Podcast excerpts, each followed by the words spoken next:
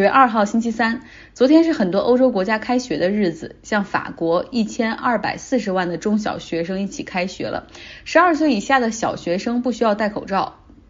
但是老师也会严格规定哈，比如大家不能够像以前下课聚在一块玩了，要保持社交距离，勤洗手。老师们都需要戴口罩。那另外呢，像十二岁以上的初中生、高中生则必须要戴口罩。欧洲不同国家政策还不一样，像西班牙还要就是它的要求是更严格，六岁以上的孩子都必须戴口罩，同学之间要保持一点五米的距离，一天老师要督促孩子洗手至少五次。那像意大利，他们准备在九月十四号开学，但是呢，南部的三个大区目前决定推迟开学的时间到月末。那看来感染的数据还是高出他们的预期。COVID-19 的疫情中多了很多顺口溜的口号政策，比如说像加州，它为了减少接触，旧金山湾区的过桥费工作人员全部都撤走了。它的顺口溜就是 Check mail for bail，就是你。不要在这儿人工付费了，回去看邮箱，我们给你寄账单。但我到现在也没收到账单。然后呢，英国有一个既好听又实用的政策，我觉得这这个政策想的很好，而且还有个很好的 slogan 叫 Eat out to help out，出去就餐吧，是帮助中小企业生存。这也让英国人享受了一下哈，这种出来吃吧，政府买单。来听我住在伦敦的好朋友 Scott 的介绍。今天呢，我来给你们讲一下。我们这个英国啊所推出的八月份所出推出的叫做 Eat Out to Help Out，就是说，因为我们从三月份开始就进入全国关闭状态了，然后到七月三号呢才开始开放，所以说很多的饭店呢，尤其这些 hospitality 这个 industry 就是受到了很大的影响。所以说呢，呃，英国的财政部就是决定说，为了帮，尤其帮助饭店啊什么的，还有酒吧什么的也包括在内。整个八月份周一、周二、周三，就所有的饭店可以打出半价，但是呢，最多每个人十块钱的折扣。这样，好比说，如果我有两个人去饭店吃饭的话，那我们一个人，比如说点二十块钱的东西。然后呢，它可以便宜十块钱，这样一个人只交十块钱。饭店呢会给我们直接打折，把这个十块钱扣掉在账单上，他会和政府去申报，然后政府呢会把钱再下发给饭店，这样来帮助饭店。这个措施呢，目前为止做的真的是很好很棒。周一周二周三这三天，饭店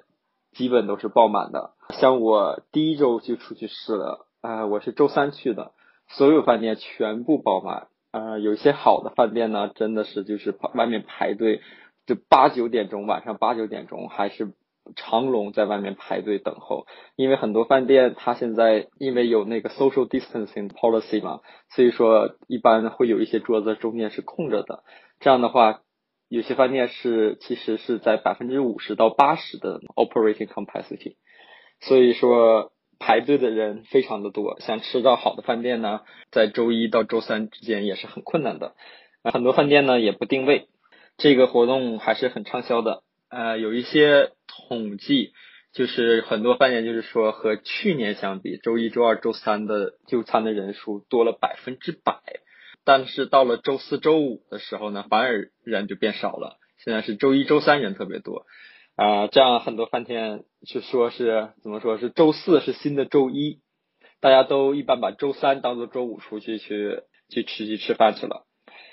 还有一些统计呢，就是说很多人从七月三号所有的饭店重重新开始营业的时候，八月份就因为这个活动是第一次出去就餐，就是说他们一个月都没有就餐了，就因为这个活动而真的让了很多人出去去就餐去了。前三周，前三周就是九天呢，周一到周三九天的呀，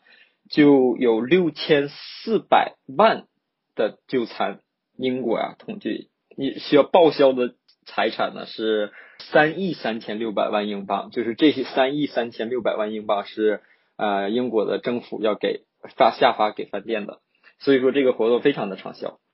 八月三十一号就结束了，但是很多的饭店还继续进行营业。比较一些出名的那些，尤其是连锁的，包括是 Burgers and Lobster 啊，像这些的，他们会继续九月份再自己再加上一，就是自己出钱啊，继续就是让九月份周一到周三这样每个人减少 fifty percent 或者是十块钱。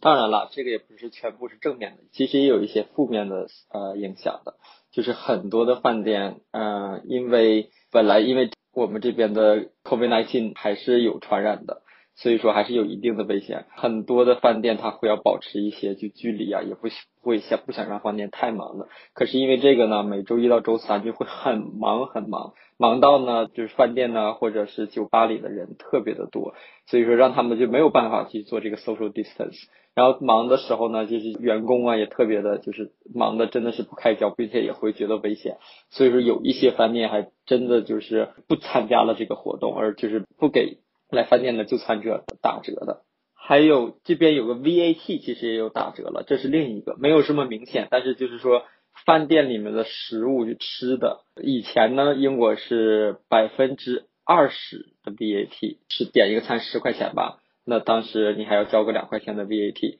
但是呢这个呢政英国政府也给减低了，减到了百分之五，所以说呢你点十块钱的东西呢，你就交十块零五毛就好了。所以这样说呢，也更好，更加减少了花销了，就是这些就餐者花销。比如说我有一个朋友吧，他去去吃日本烤肉，他们特别好，就是有有参加这个活动活动嘛，所以说他们两个人去，比如说点四十块钱的餐呢，每个人减少了十块钱。这个减十块钱之后呢，啊，吃的食物呢税还是百分之五，所以说呢，这个又减少了。减少了它的费用。英国这边一般发现就是不像和美国不一样，小费不是说后来给的，是小费都是加到就餐里面。所以说，等你当你看到账单的时候，你的账单上已经有小费了，一般在百分之十二点五的小费。因为现在经济不好嘛，所以说很多饭店又把这个小费给抽掉了，所以说这个百分之十二点五的小费也没有了。并且呢，他们两个人呢还有就是 American Express，现在 American Express 为了促销就是 small business。有帮助嘛？就是说，如果你要用 American Express 付款的话，Small Business，你付出十块钱以上的话，他会给你在账单上再返个五块钱嘛。所以说我这个朋友他们可能是五十块钱的餐吧，他们一个人也就花了十块钱，就全部加在一起特别的合适。这真的是一个很棒的政策。我们都知道，餐饮行业是受疫情打击最严重的行业。那么很多店铺平时其实现金流也很紧张，包括很多米其林三星或者一二一星二星，现金流紧张就靠一两个金主哈，就是偶尔来大吃一顿，然后一掷千金。维持着运营，但是现在呢，这个疫情笼罩之下，大小餐餐大小餐馆都没了生意，很多面临着倒闭。所以英国这个政策真的算是精准帮助，一餐饭五折，最高可以减十英镑，也包括酒水都包括在内，而且增值税从百分之二十降到百分之五，的都是政府买单，那多好啊！英国人也开了个玩笑说，这个政策真让我们看到了。大家有多么的爱打折，一听到打折，疫情是什么都忘了。英国政府为六千多万顿饭掏了钱，整个补贴大概是六亿英镑，挺好啊，这多好的拉动了国内的消费，同时真的很好的去帮助了餐饮企业。那相比之下，美国搞的这个中小企业的贷款，可能都发了两期三百亿美元了，结果连个水花都没看到，你也没有看到很多人真的可以领到这个钱，给英国的这个政策。点赞。说说美国的新闻吧。美国总统特朗普他前往了 Kenosha 这个威斯康星州十万人的小城，在过去几周里，这个小城成为了美国的焦点哈。首先是黑人父亲 Jack Blake，他遭遇枪击，就是背后被警察开了七枪。后面呢又发生了大规模的示威游行，结果有白人十七岁的伊利诺伊州的青年持枪哈跨州来到威斯康星。向 Black Lives Matter 的抗议游行去挑衅，然后当他们发生冲突的时候，他开枪杀死了两名黑人，警察就让这个十七岁的枪手走了，回家睡觉。然后在几个小时之后，他们才到了伊利诺伊州，敲开他的房门，把他带走。然后现在川普到了这个 Kenosha，就这样有争议的一个小城，他召开新闻发布会，向警察发去了慰问，就是说你们辛苦啦。在过去这两周里面，要应付这么多啊极极左派的这种抗议示威游行，然后甚至管这种叫 unrest，管这种叫暴乱，然后说你们辛苦了，他完全不提警察的暴力执法，也完全不提这种就是枪支泛滥导致十七岁的极右分子跨州来杀人。今天要用一个相当大的篇幅说一说一种动物，我以前也说过，鲸哈，whale。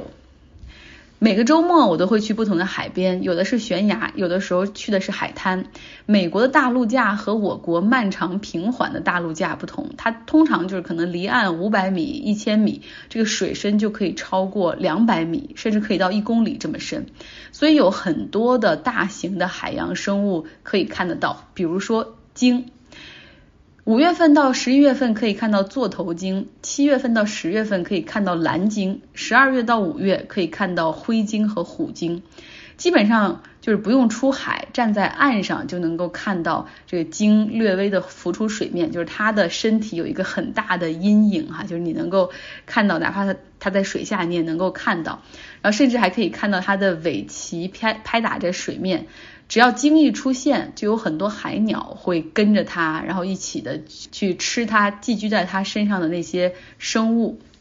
有时候呢，鲸会出现在冲浪爱好者的人的身边。所以想象一下，如果你浮在冲浪板上，然后你看着地球上体积最庞大的、最古老的生物从你下方经过，你甚至可以看到它那个呼吸口处喷出来的水花。又因为鲸。几乎是从来不攻击人的，所以每次看到鲸在岸边的出现，很多冲浪者就会朝那个方向游过去。那真的是一种很奇妙的感觉。我在微信公号张奥同学上传了一个视频哈，大家可以来看一下。你可能会惊诧于它的体积之大，它像一个幽灵一样在水中，一会儿时而出现，时而消失，就是非常神奇。我之前在岸上看过鲸，还没有在近距离观察过它，但是很希望有这么一次近距离的对话，因为它是地球上体积最庞大，也是最古老的生物。只要想一想，鲸这种生物曾经也生活在陆地上，后来随着自然条件的变化，它再次选择了海洋。那鲸它的这个鳍哈，我我也传了一个照片，它的化石，你看它那个鳍的里面，实际上它是有五根手指的这样的。这种设计，这种骨头的设计，所以看到这些，我不知道大家会不会觉得，人类和这个超级大的海洋哺乳动物之间是不是多了那么一层联系？人类历史上出现过大规模的捕鲸，因为它浑身是宝，甚至被很多捕鲸人看着是游在海中的一块金矿。人类的这种贪婪几乎把这个古老的物种推到了灭绝的边缘。直到一九七二年才逐渐达成国际共识，然后认为说，哦，这个鲸是整个人类在地球上共同需要保护的物种，也是我们人类共同的财富。在那个时候才暂停了商业捕鲸，这让鲸有了生存的机会，数量开始恢复。但是鲸现在又有了新的敌人，就是人类的塑料垃圾。在二零一七年，有一头鲸在挪威搁浅致死。后来，生物学家在它的胃里发现了三十多种塑料包装和瓶子，包括乌克兰的鸡肉包装、丹麦的冰激凌外包装、英国的薯片包装。如果你过去错过了我的好朋友川汇讲的一个鲸的系列哈，真的建议你可以再回到主菜单上回复一个字“鲸”。有人说鲸，你怎么听着这么别扭？对，因为鲸不是鱼，所以我不会叫它鲸鱼哈。系列里面它介绍了鲸的种类、习性、特点，甚至它们的智商，以及鲸之间有语言的，它们可以交流。其实我今天呢就不不讲这方面，我可能要我要讲一下人类历史上以及现在仍有极少数国家对鲸的捕杀。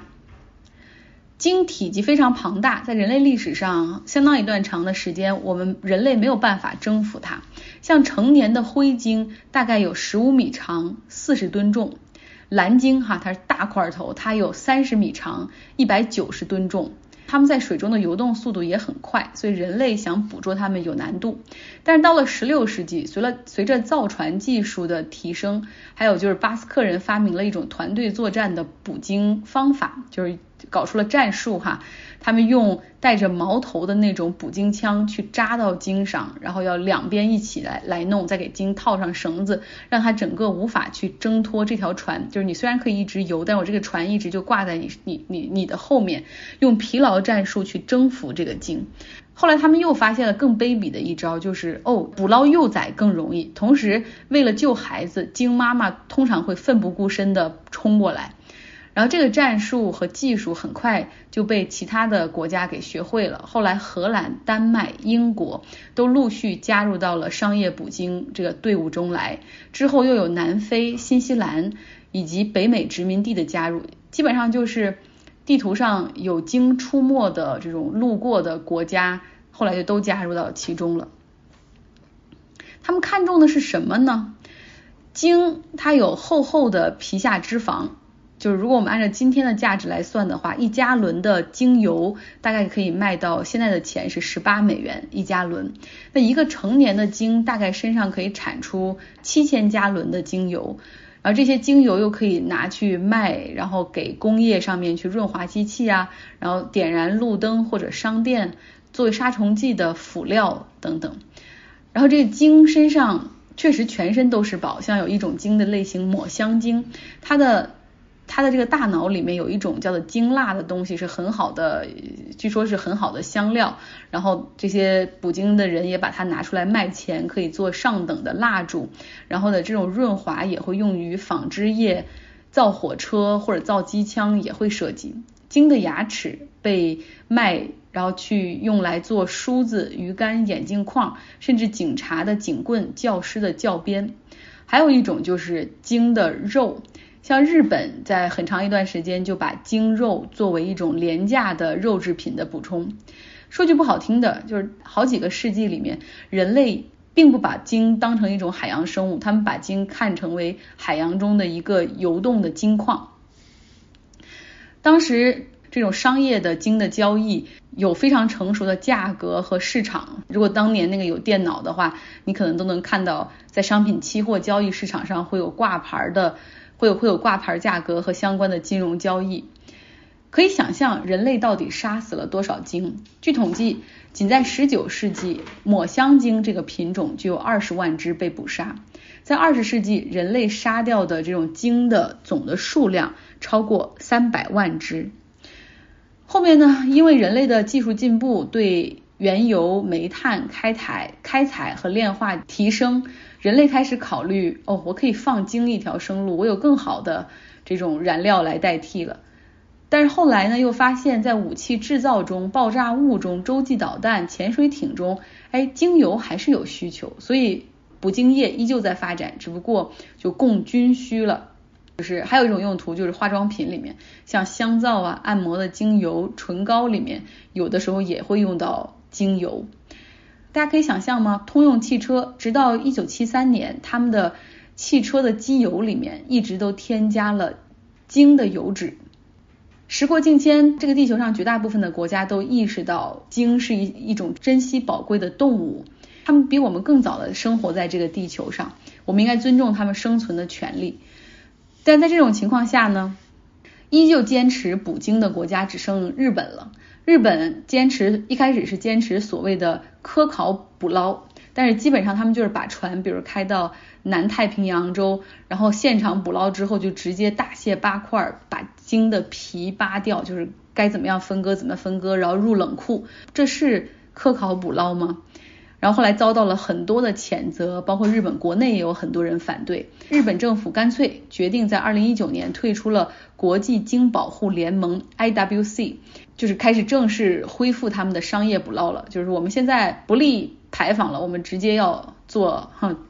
肮脏的事儿。日本政府呢对鲸肉进行高补贴的采购，其实在日本。吃鲸肉的人非常非常的少，就平均下来，日本每一个人每一年的摄入不超过三十克。大部分这种捕鲸船捕捞回来的都被日本政府给收购走了，作为战备物资，然后给冻起来。据统计，日本目前的鲸肉储备已经有三千七百多吨了。在二零零五年到二零一四年，日本的捕鲸船光有一种品种叫小须鲸，他们就杀了三千六百多只。